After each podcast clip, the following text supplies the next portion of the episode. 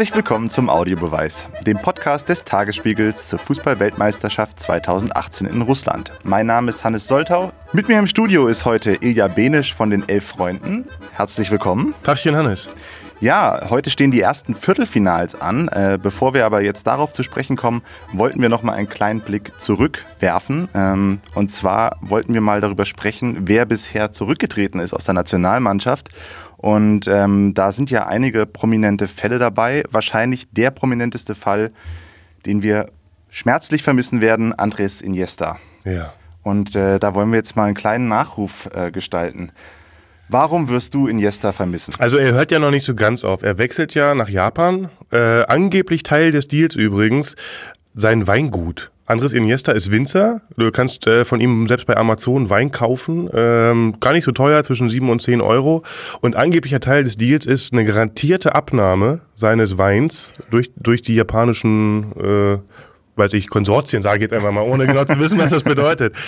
Äh, das heißt, er hört nicht ganz auf, aber in der Nationalmannschaft wird Andres Iniesta, dieser Schatten eines Fußballspielers, aufhören. Ein Mann, der immer mehr so geschwebt ist, als dass er irgendwie gelaufen ist, wo man auch das Gefühl hatte, bei dem gelten die üblichen äh, Parameter einfach gar nicht. Also der war nicht zu greifen, das ist ja ein eher schmächtiger äh, Charakter, ja. aber trotzdem, den konnte man nie so richtig greifen. Hat, man hat das Gefühl, er sieht schon drei Pässe voraus und alles war von so einer Leichtigkeit geprägt. Ach, er war auch ein komplett anderer Typus neben dem Platz. Ne? Also er wirkte immer bescheiden. Immer still, ja. Immer still und hat sich nie im Mittelpunkt gespielt.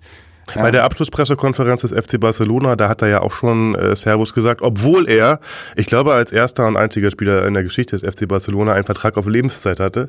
Das heißt, er konnte selber bestimmen, wie lange er noch macht, aber dann kam dieses Weingutangebot, was willst du machen? Ja, klar. Und dann war der Saal komplett gefüllt, der Presseraum des FC Barcelona und äh, alle Spieler waren da, alle Medienvertreter und am Ende haben alle geweint. Oh. Ja, Gänsehaut. Ja, Ach. der erste Gänsehautmoment beim Audiobeweis hier. Aber mein lieber Hannes, Geschichten, damit sie neu geschrieben werden können, müssen eben alte aufhören. Deswegen das stimmt. Ne, sind wir nicht zu traurig. Wer könnte denn äh, Iniestas Platz einnehmen? Es gibt so zwei, drei Namen in Spanien jetzt oder meinst du weltweit?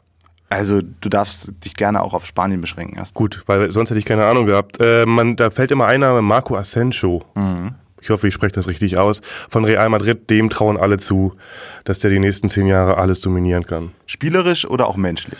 Spielerisch erstmal. Ich glaube, menschlich muss man ein bisschen reifen. Äh, ich weiß ja nicht, wie weit du warst in deiner Entwicklung mit 22 oder was. Da hatte ich schon seit zehn Jahren aufgehört, Fußball zu spielen. nee, aber auch so als Persönlichkeit. Also ich erinnere mich, als ich 22 war, war ich wirklich zu nichts zu gebrauchen. Menschlich. okay, naja, dann müssen wir aber trotzdem auch nochmal einen Blick über den Tellerrand werfen. Ähm, es gab ja noch andere Spieler, die jetzt äh, gescheitert sind. Ich meine, wir sprachen über das Favoritensterben. Ähm, Wen würdest du denn da noch gerne benennen aus dieser Riege der zurückgetretenen Spieler aus der Nationalmannschaft? Spieler, wir machen es relativ temporeich, weil Iniesta hat jetzt gedauert. Ne? Fangen wir an mit Rafael Marquez, der inzwischen 40 ist und äh, sich jetzt mal dringend kümmern sollte um die Vorwürfe, er würde Drogenkartellen helfen. er darf nicht in die USA einreisen, er darf, durfte ja nicht mal bei der Nationalmannschaft aus äh, Wasserflaschen des Sponsors trinken, weil die amerikanisch waren. Er durfte nicht Man of the Match werden. Nicht Man of the Match werden, stimmt. Ja. Er ist alles völlig irre. Der ist zurückgetreten, aber das heißt bei ihm noch nichts. Also da kann auch mal was kommen. Zurückgetreten ist auch ein Spieler, der noch älter ist als Marquez. Essam El Hadari, der Torhüter, der mit 45 Jahren nochmal ein WM-Spiel gemacht hat und sogar einen Elfmeter gehalten hat. Für? Saudi-Arabien, glaube ich. Wow. Ich hoffe, ich bringe da jetzt nichts durcheinander. Dann weiterhin zurückgetreten Javier Mascherano, der Rekordnationalspieler Argentiniens, dessen Zeit bei dieser WM, man muss es aber mal so sagen, leider auch schon abgelaufen war. Ja. Äh, man merkt es ja selber immer am, am äh, zuletzt leider. Ne? Ja, und, und trotzdem sprachen die Leute ihn immer noch falsch aus. Ich glaube. Ja, wie spricht man ihn richtig aus? Ich glaube, Mas ja, Mascherano, was schon richtig, wie du es gemacht hast, aber viele sagen immer noch Mascherano. Mascherano. Ja, der Mascherano. Aber es kommt seinem Spiel äh, auch näher, Mascherano. Und zuletzt einen Namen will ich noch nennen, der aufhört, äh, auch ein toller, toller Spieler, Kaisuke Honda. Nicht so schön, bei dem gibt es Dopingvorwürfe zur WM, da gibt es ah. so eine Probe, aber an sich ein geiler Typ, vor allem, weil er und sein Cousin einen österreichischen äh, Zweitligisten besitzen den SV Horn. Wirklich? ja. Äh, alle mal informieren über den SV Horn und Kaisuke Honda. Es ist, ich sage, äh, ich garantiere, es ist ein Quell der Freude. okay, ja, vielen Dank an Ilja Benisch von den Elf Freunden. Das war eine launige Runde zu einem traurigen Thema. Ich hoffe, Sie können uns das verzeihen. Vielen Dank, Ilja. Ja, vielen Dank. Natürlich wollen wir auch noch mal einen Blick nach vorne werfen, denn heute ist der Spieltag schlechthin bei der Fußball-Weltmeisterschaft bisher. Zwei Spitzenspiele, Uruguay gegen Frankreich und Belgien gegen Brasilien. Da kann man eigentlich nicht viel falsch machen als Zuschauer. Und Sven Goldmann hat sich ein bisschen mit diesen Spielen befasst. Dobry den ist Sochi, einen wunderschönen guten Tag aus Sochi. Ich bin hier am Schwarzen Meer und schaue mir am Samstag das WM-Viertelfinale zwischen Russland und Kroatien an.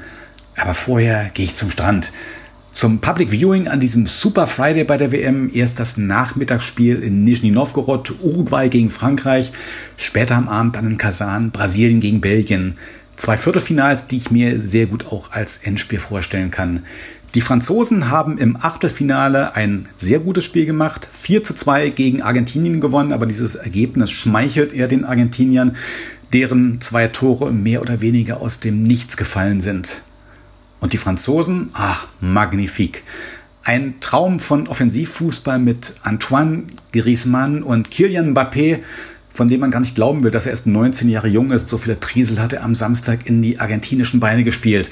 Dazu muss man allerdings auch sagen, dass es die argentinische Abwehr den Franzosen sehr einfach gemacht hat. Das wird im Viertelfinale mit Sicherheit nicht so sein. Die Uruguayer sind die am besten verteidigende Mannschaft bei dieser WM, dirigiert aus der Abwehr heraus von Diego Godin mit sehr gut ausgebildeten Mittelfeldspielern, die das in der Rückwärtsbewegung annähernd perfekt machen. Auch die Stürmer Edinson Cavani und Luis Suarez arbeiten nach hinten, vor allem aber können sie ganz großartige Tore schießen. Cavani hat sich allerdings beim 2 zu 1 im Achtelfinale gegen Portugal verletzt. Bluterguss in der Wade könnte eng werden bis zum Spiel und das Spiel wird sowieso eng. Noch spektakulärer wird vielleicht die abendliche Veranstaltung zwischen Brasilien und Belgien. Zwei Mannschaften mit großer Offensivfurcht. Die Belgier sind ja schon bei den letzten großen Turnieren hoch eingeschätzt worden mit ihrer goldenen Generation. Eden Hazard, Kevin De Bruyne, Romelu Lukaku, Dries Mertens. Zuletzt war immer im Viertelfinale Schluss. Reicht's diesmal für mehr? Es war schon beeindruckend, wie die Belgier am Montag ein 0 zu 2 gegen Japan umgebogen haben mit dem Siegtor in der Nachspielzeit einem perfekten Konter. Sechs Sekunden hat es gedauert vom belgischen Torhüter bis zum Torschützen. So funktioniert Hochgeschwindigkeitsfußball. Aber die Brasilianer können das auch. Sie sind ja nach dem 2 zu 0 im Achtelfinale über Mexiko sehr auf Neymar reduziert worden, auf seine in der Tat schwer erträglichen Mätzchen. Ja, der Mann hat manchmal ein kleines Zwischenohrproblem, aber wir sollten zweierlei nicht vergessen. Erstens wird Neymar in der Tat sehr oft sehr übel getreten. Dass er daraus noch mehr machen muss, als da eigentlich ist, sollte die vielen Fouls gegen ihn nicht relativieren. Und zweitens, er ist auch ein ganz herausragender Fußballspieler, umgeben von lauter anderen Koryphäen, Felipe Coutinho, Gabriel Jesus, Willian. Es fehlt ihnen allerdings der gesperrte Casemiro. Dazu ist offen, ob Marcelo nach seinen Rückenproblemen wieder fit ist. Egal, ich sehe die Brasilianer einen Tick besser und tippe mal ganz verwegen auf ein Halbfinale Uruguay gegen Brasilien. Ein Spiel mit einer ganz besonderen Tradition, aber dazu mehr, wenn es denn wirklich dazu kommen sollte. In diesem Sinne, dos vidania. Tschüss! Und damit sind wir auch schon wieder am Ende des Audiobeweises des Tagesspiegel-Podcasts zur Fußballweltmeisterschaft 2018 in Russland. Sollten Sie weitere Folgen des Audiobeweises hören wollen, können Sie dies unter tagesspiegel.de/slash podcast oder auf Spotify und iTunes. Mein Name ist Hannes Soltau. Ich wünsche Ihnen noch einen schönen Tag.